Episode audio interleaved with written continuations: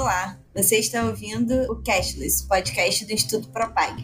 Eu sou a Bruna Cataldo. E eu sou o Carlos Jogado. E esse é o seu programa semanal para ficar por dentro dos principais debates do mercado de pagamentos, com análises sobre inovação, regulação e tendências do setor. Olá, bem-vindos a mais um Cashless. Olá, Ragazo. Tudo bom, Bruna? Tudo ótimo. Hoje a gente vai falar de Pix. A gente vem né, acompanhando desde quando começou, lá em 16 de novembro. A gente tem vários produtos né, do Propag, a gente acompanhando a evolução ali do Pix, artigo, até outros episódios aqui de podcast. É, e agora, né, completou quatro meses de operação. O Banco Central soltou dados novos, anunciou que vão ter novas funcionalidades. Então, acho que está na hora da gente dar uma atualizada aí no que está acontecendo, para poder debater o avanço do Pix, dar uma olhada, comentar, ver esses dados novos que saíram, que o Banco Central lançou. Tem alguma coisa diferente? O que, que as estatísticas mostraram? Acho que a principal mensagem que tem para passar para todo mundo de casa é que o Pix pegou, né? As pessoas já devem ter percebido isso no final das contas. Né? Você tem aí, é, mesmo em novembro já foi um, um, número bem significativo, né? Quando a gente olha pessoas físicas, quase 20%, as PJs, né? Os CNPJs que são ativos, né? Que estão ativos pouco mais de 10%, isso só vem crescendo. Você olha, por exemplo, para pessoas físicas já chegou um pouquinho mais de 30%, CNPJs um pouquinho mais de 20%, mas você está vendo assim um certo crescimento progressivo. Né? Você viu ao longo dos meses isso começando a se tornar mais integrado né, ao meio de pagamento da sociedade brasileira, tanto para pessoas físicas como para pessoas jurídicas. Eu fiquei triste com o número lá, é, mas por razões pessoais, né? que o Pix ele é muito é, utilizado por jovens, praticamente 70%. E aí eu vi qual é a estatística de jovem, né? E eu já não me incluo mais, né? Entre 20 e 39 anos. Então, mas enfim, é um produto que está sendo majoritariamente utilizado por jovens, né? Dentro dessa faixa etária e, sobretudo, aqui no Sudeste. Quase 50% da utilização fica aqui, do Pix fica aqui no Sudeste. Tem seu espaço, então, para crescer, mas, nossa, foi um, um início avassalador, né? Que a gente chega de 30 bi de real, né? Lá atrás, em novembro, né? No, da data de início, para quase 200 agora em fevereiro. Então o negócio está muito, muito, muito, muito desenvolvido. E tem outros indicativos também que parece que esse troço vai continuar. Que você olha, esse meio de pagamento vai continuar. Quando você olha, por exemplo, o próprio valor médio das transações estão reduzindo. Então, isso também indica que está virando cotidiano, não é mais para um tipo específico de pagamento. Né? Você está transformando isso no meio de pagamento de dia a dia. E quando você olha também dentro das naturezas das transações, no final das contas, o que ainda está acontecendo é, em menor medida são as transações governamentais. Isso tem sua razão, né? E a gente fala um pouquinho sobre elas em breve. É, mas o que a gente vê no final das contas é que essa queda do ticket médio aconteceu em todos os, os perfis de pagamento, exceção feita aos pagamentos governamentais, o que também indica que está caindo no gosto, né? as pessoas estão fazendo, está se transformando algo cotidiano. O que mais que a gente pode imaginar sobre isso? Acho que também falar um pouquinho sobre a, a ideia da transição dos, entre os meios de pagamento, que o Pix também traz números interessantes para a gente nessa direção. A gente vê aí, talvez, uma anunciada morte do DOC e do TED e uma sobrevivência interessante do boleto. Eu vi os dados que a gente coletou, né? a gente vê as curvas de DOC e de TED agora para 2020, todas né, na descendente, e o boleto lá resistente, né, vivo, no final das contas. Então, você vê assim, DOC é o que mais caiu, acho que tem um valor médio um pouquinho menor, né, casa bem com PIX pessoa física para pessoa física, de pessoa física para pessoa jurídica, né, então ele tem esse, esse encaixe que funciona, mas o boleto está lá. É, a gente pode especular aqui em relação às razões pelas quais o boleto sobreviveu. Talvez tenha sido o, o tipo de pagamento mais arcaico, né, se você for comparar mesmo com DOC e TED, que são pagamentos eletrônicos, mas talvez ele tenha uma razão porque ele ocupa um espaço de meio de pagamento dentro da sociedade brasileira que ainda se mostra muito relevante. Então, ele é aquele meio de pagamento para as pessoas que estão desbancarizadas, para as pessoas que não têm cartão de crédito. Então, ele faz esse papel né, de você conseguir fazer o upload para você conseguir fazer o pagamento. E, ao mesmo tempo, o Brasil sempre nesses extremos, né, um crescimento também muito aprofundado de carteiras digitais. Né? Então, a gente tem uma manutenção do boleto e um crescimento de carteiras digitais bem esquizofrênico esse movimento, mas fazendo muito sentido quando a gente fala de Brasil. É, verdade. No Brasil essas diferenças assim são sempre marcantes e com o Pix não está sendo diferente, com pagamentos né, não é diferente. Mas aproveitando aí o gancho de você ter falado dessas diferenças, alguma coisa de perfil, questão do setor público, a gente está comentando dados mais macro, mais gerais, é, mas existe e quando a gente foi acompanhando a evolução dos dados já tinha isso uma dimensão de perfil de uso, assim, uma diferença entre pessoa física, pessoa jurídica, tem essa questão do, da dimensão do uso no setor público, que também é um pouquinho diferente. Então, olhando por categoria, existe alguma diferença mais marcante ou alguma mudança que teve dos dados, né? São muito recentes, né? São só quatro meses, mas alguma tendência diferente que tem se mostrado, principalmente nessa questão do setor público também, porque quando a gente olha para os casos internacionais, né? Índia, Tailândia, principalmente a Ásia, que teve esse boom aí com pagamento instantâneo, o setor público foi uma fonte, um estímulo, uma adesão. Então, quando começam a sair dados sobre isso, é sempre bom olhar dado que a gente sabe ali da experiência internacional. Sim e não, né? Então, vamos começar aí falando um pouquinho. Você tem sim uma tendência, é, e ela está relativamente clara. Você olha, por exemplo, que a quantidade de transações, o pesado é o P2P, pessoa física, pessoa física. Era mais no início, você estava algo em torno de quase 90%, agora você está indo para 80% mais ou menos, quase 90% e agora quase 80%.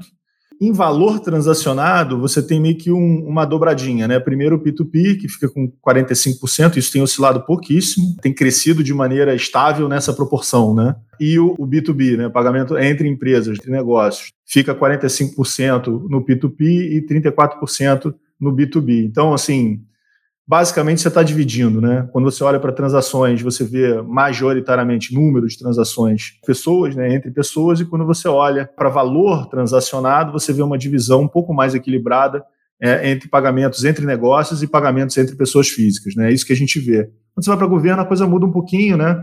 Porque eu acho que ainda não está mais tão difundido ainda, então os números não são mais tão representativos mas você vê possibilidades né, já de pagamento de tributos, né, transferência de governo para pessoa física e para empresas, transferências entre os órgãos públicos, e nessa, nessas transferências entre os órgãos públicos é que você vê o aumento do ticket médio, o valor médio da natureza das transações. Então você vê que acho que o governo está, em alguma medida, drivando o pagamento entre órgãos governamentais via o Pix. Ele está utilizando esse, por isso que você vê esse valor crescendo muito. De resto, não tem tanta mudança assim, né? Você vê algum movimento oscilando entre os tickets médios, né, nos outros perfis de pagamento, quando o governo está pagando para pessoas físicas ou pessoas físicas pagando para o governo.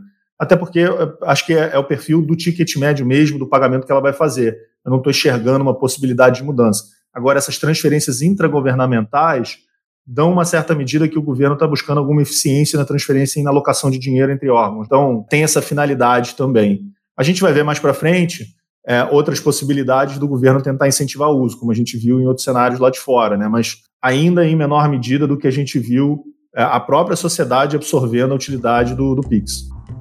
Para mais materiais sobre o assunto, chequem o nosso site www.institutopropag.org. Sim, é. a gente vai falar um pouquinho né, sobre essas funcionalidades e o que, que o Banco Central tem feito, mas é sempre bom ver que, ainda que no início o governo está tentando dar eficiência usando aí o Pix, o Pix tem muitas possibilidades, né, uma a mais, mas também tem sido falado e debatido em específico é a questão ali da adesão do Pix no varejo, né? Das pessoas usarem o Pix como forma de pagamento no varejo. Nos últimos meses não teve esse destaque tão grande, existe a expectativa de que cresça, e a gente né, já falou aqui um pouco sobre a preferência do brasileiro pelo boleto, por exemplo, mas o que mais a gente pode analisar nessa frente específica do pagamento no varejo, considerando que tem um destaque menor do que as transações ali entre pessoa física até o momento? Tem alguns ângulos que a gente pode olhar isso. Primeiro tem o ângulo da adoção mesmo do Pix, não da vantagem comparativa, né, mas do custo de adoção dele. Você tem uma parte relacionada à integração de tecnologia do pagamento, que o lojista teria que fazer, e é, é, algo que, enfim, a gente lida com pequenos e médios estabelecimentos, então não necessariamente é algo que vai ser simples dele fazer. Ele pode até começar a pensar em alguma coisa nessa direção, mas quatro meses é muito pouco para a gente ter né, um, algo tão violento nessa direção. É muito mais fácil a gente utilizar o Pix no formato que a gente faz para pagamentos fora do formato do varejo. Ainda tem uma certa incerteza com relação a como é que vai ser a estrutura de tarifas. Você começa com um modelo onde você tem gratuidade, depois você já começa a ter uma tarifação no movimento do Pix. Então, acho que está todo mundo meio que aguardando para ver como é que isso vai funcionar, como é que as instituições financeiras vão trabalhar a precificação do Pix. Tem uma parte também né, de como é que você funciona o pagamento de parcelas, que é algo que a gente depois vai falar nas novas funções do Pix. Então, ele não necessariamente tem todas as funções que hoje você já vê de meio de pagamento. E isso casado com uma certa falta de hábito né, de você fazer transações de varejo via Pix, coloca aí talvez algumas barreiras para o desenvolvimento dele. Você já vê alguma coisa acontecendo no e-commerce, né, mas ainda bem lento se você comparar com outros meios de pagamento. A gente viu e falou do boleto, que é, é incrivelmente aceito, né, uma coisa quase universal, quase 100% dos varejistas aceitam boleto. Mais uma vez, isso tendo a ver com todo o ciclo de desbancarizados que o Brasil tem, né, que não é um número é, irrelevante. Você vê também a lógica também das carteiras digitais, mas tem um lado que eu acho que é importante a gente sempre chamar a atenção. A experiência do cartão de crédito ela não é uma experiência ruim. Né? As pessoas estão muito acostumadas a utilizar e o negócio funciona. Então, tem que ter uma vantagem muito clara de você fazer uma migração de meio de pagamento. Quando o sujeito ainda olha para o modelo de precificação que ele não está acostumado, com situações que envolvem, por exemplo, a devolução, que ainda não, também não estão tão claras, por que deixar de usar o cartão de crédito se você tem o cartão de crédito? Tem um pouco disso. Fora que você tem vantagens associadas ao cartão de crédito que você ainda não consegue enxergar da mesma medida para o Pix. Né? Você tem todos os programas de milhagem, de fidelidade, envolvidos né, na, no uso daquele determinado produto. E essa dimensão entre o pagamento instantâneo e a gestão de estoque da empresa, né, se ela tiver que devolver dinheiro porque não tem o pagamento ou não tem o produto em estoque, isso já é um procedimento muito mais padronizado e conhecido quando você fala de cartão de crédito e ainda em desenvolvimento no Pix. Embora é, já se fale da possibilidade de você ter a devolução, basicamente você está trocando um procedimento que é conhecido para um procedimento que ainda está sendo descoberto pelos varejistas. Então, tem as suas barreiras, né, tem as suas dificuldades, tem as suas transições, e é por isso que está agregando de valor não é tão óbvio como, por exemplo, em relação a, TED Doc, que é algo que você já vê, por exemplo, qual é a queda, e você tem o pagamento instantâneo naquele determinado momento. Essa finalidade é menos relevante para o consumidor dentro de uma lógica de varejo, porque ele está bem acostumado com cartão e para o próprio varejista ele está acostumado com a dinâmica né, dos cartões de pagamento. Então, tem aí o seu lagzinho que a gente deveria esperar para um crescimento do Pix como meio de pagamento. Inclusive, essa questão do cartão, da maturidade e hábito do brasileiro com o cartão é uma diferença grande, né? Quando a gente olha lá para fora, quem teve uma adesão mais rápida foi direto do dinheiro, né? Então, é uma diferença do, do nosso caso, até para os casos internacionais, uma particularidade. A diferença de comodidade, né, quando você sai do dinheiro para um pagamento digital, já é muito grande. Entre pagamentos digitais é que você precisa ter uma clareza. E o DocTed você tem, né? O caindo naquele determinado momento, uma tarifa mais baixa e tal. Sim. E tem essa questão de não só de mostrar quais são as vantagens em relação aos outros meios de pagamento, mas até de criar hábito e tem a questão cultural também do uso de meios de pagamento, existe essa necessidade de pensar e de criar incentivos de adesão. E a gente viu que foi como outros países fizeram, apesar dessa facilidade do uso do dinheiro. Então, o que que o Banco Central, né? A gente sabe que o Banco Central tem anunciado e tomado a iniciativa, né? A gente sabe que pode vir também das empresas e do mercado, mas o Banco Central tem tomado a iniciativa de criar novas funcionalidades. Várias foram anunciadas agora, né, para ao longo de 2021, 2022. Mas a gente podia falar um pouquinho sobre quais são, como elas se relacionam com esse cenário, assim, o que que essas novas funcionalidades podem facilitar ali nesse processo da adesão e da substituição ao, ao débito, ao crédito, porque ao TED e ao DOC a gente meio que viu que já aconteceu, já superou, já passou, mas nesse sentido mais aí do mercado de cartão é meio que um movimento natural, né? Você vai agregando funcionalidades para você garantir atratividade para esse meio de pagamento. Então, o Banco Central anunciou algumas, né? A movimentação do conta salário com o Pix, a integração dos aplicativos, né? Que o cliente faz o Pix com a agenda de contatos para você conseguir casar, né? Quem está na sua agenda e qual é a chave Pix das pessoas que estão na sua agenda também para poder facilitar né, o movimento de pagamento. Tem o Saque Pix, que é uma coisa que a gente já falou, né? E a gente comentou lá atrás, que era uma possibilidade, quando a gente estava discutindo muito sobre pandemia, possibilidade das pessoas poderem tirar dinheiro, qualquer ponto físico que tiver maquininhas e coisas do gênero. Então você imagina, né, possibilidade de você trazer aí quase como uma construção de bancos 24 horas para tudo quanto é lugar a partir do Saque Pix. E a ideia também de você viabilizar o pagamento por aproximação. Também é uma outra lógica que, que também está em discussão, né? Então, quando você olha a ideia de você fazer Pix garantido, né, e a ideia do Pix débito automático, é uma lógica de você trazer previsibilidade e você não ter que fazer aquela determinada transação por transação, né? Então você consegue já fazer o planejamento e consegue utilizar de uma maneira, você traz uma certa comodidade, no final das contas. E aí você tem, né, casado com isso, um mecanismo de devolução, né, quando você tiver algum caso de suspeita ou de golpe. A gente tem visto, teve, teve um evento específico, né, que teve pagamentos é, de transferências de Pix indevidamente, então é, você precisa passar para a sociedade que existe uma solução para isso. você está tentando, de alguma forma, evitar que isso se torne um problema frequente. A integração de agenda é uma coisa que é bem casada né, com esse momento que a gente está falando. Deve ser por agora, semana que vem. Então, é, vai ser lançado dia 1 de abril, né? É, dia da mentira. A ideia é de você poder integrar a lista de contatos celulares à ferramenta do Pix. Né? A ideia, como eu falei antes, é você facilitar, né? Que tentar achar qual é a ferramenta, ver qual é a chave que tem do Pix daquela pessoa específica. É uma ideia de integração para você já conseguir fazer aquele Pix, aquela transferência de uma forma mais rápida. Facilitar a identificação de quem cadastrou o número de celular como chave Pix. Esse é o, o principal ponto da história. Né? E você melhorar a experiência do pagamento, ao invés de você ter que procurar essa informação para poder fazer a, a, transferência. Pix cobrança também, né, com a ideia de você ter, tem muito a ver com a ideia do agendado, você poder ter vencimento de datas futuras, né, para você poder trazer essa funcionalidade, para você já conseguir se planejar para poder fazer o pagamento. E eu acho que é, fica por aí, né? São essas as, as, possibilidades. A gente falou também da aproximação, mas também isso já mais, mais para frente.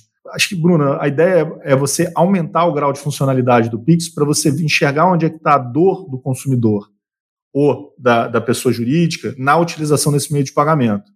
E você vai incorporando essas funcionalidades para poder endereçar cada uma dessas dores e trazer maior fluidez a esse processo toda a lógica de pagamento, e quando você falou a transição do dinheiro para o pagamento instantâneo foi bem violenta, porque pagar com dinheiro sempre foi uma dor, né? Não só no momento de você pagar, mas achar troco, conseguir alguém que tenha o registro suficiente para poder te dar esse troco, e por aí vai. Você está tentando eliminar tudo isso e transformar toda essa situação em algo que você não sinta esse processo de pagamento. Você simplesmente tem uma experiência boa. Agregar essas funcionalidades vai bem nessa direção. É, inclusive, no caso do Pix garantido, que viabiliza as compras em parcela do Pix débito automático, acho que é justamente a tentativa ali do Banco Central de ver se consegue encontrar qual é a dor ali que possa induzir, né? Assim, ah, eu já estou bem ali com meu cartão de débito, com meu cartão de crédito, tentar ali entrar nesse meio específico. Então, acho que faz todo sentido pensar que existe essa busca por encontrar o que, que faria uma pessoa assim, a nossa experiência no cartão já é boa, né? Você falou. Então, o que, que faria a pessoa trocar? Né? Acho que uma mensagem importante também disso é que existe, quando o Banco Central anuncia uma agenda de funcionalidades com datas e não só de curto prazo, vê que tem ali para o ano todo, mostra que existe também esse interesse ali do Banco Central de construir esse processo. Então, é realmente também algo importante. Não foi lançamos o Pix e acabou. Existe todo um, uma agenda que a gente vem acompanhando e vai continuar acompanhando aqui no Instituto que é sempre muito legal de fazer. É, e a gente só está falando do Banco Central, né? Vai ter o ciclo também do desenvolvimento das empresas privadas, trazer é, novidades com relação à, experiência de pagamentos do lado da empresa que está desenvolvendo aquele meio de pagamento. Não é só pelo lado do próprio Banco Central, né? Sim. E acho que também a medida é, são coisas que vão se retroalimentar, né? Então, provavelmente, na medida que saiam novas funcionalidades do Banco Central, o próprio mercado também vai sendo incentivado a, a desenvolver novas. E é isso, a gente tem que acompanhar essa agenda do Pix, a gente já vem fazendo isso, então tem outros materiais lá no site do Instituto, nas redes sociais. A gente vai continuar acompanhando esses dados. E até semana que vem, pessoal. Tchau, tchau, gente.